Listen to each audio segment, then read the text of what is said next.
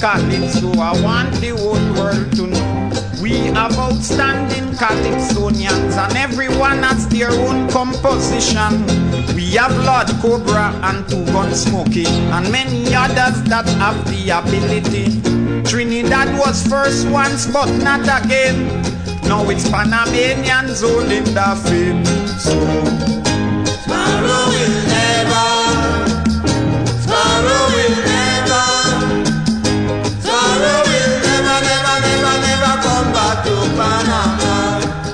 Once every year, Sparrow visit us. And he used to bring some real nice chorus. He came four years consecutively. And Panamanians accept him wholeheartedly. We looked for him last year, but he didn't came. So Panamanians wonder if he is shamed from the incident in Rio Theater. Sparrow don't come back to Panama. I wonder why now.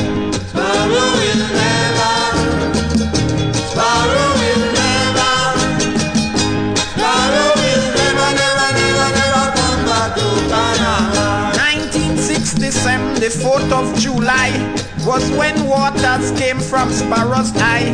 The famous Trinidadian Calypsonian was appointed by a Panamanian. 8,000 people gathered to see, and it shall go down in history. It's a mystery. His cage is still here, but the mighty Sparrow has disappeared. I wonder where now. Sparrow will never,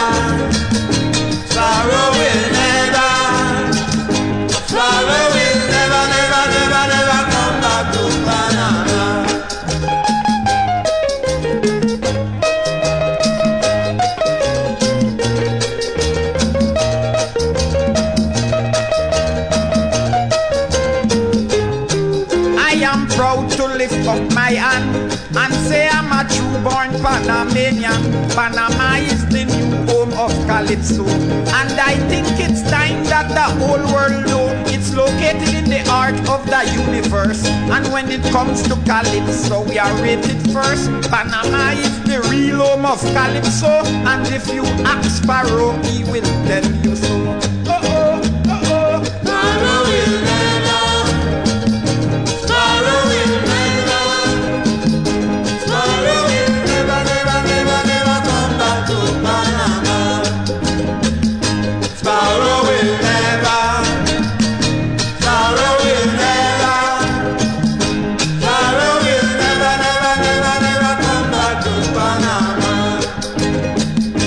Following.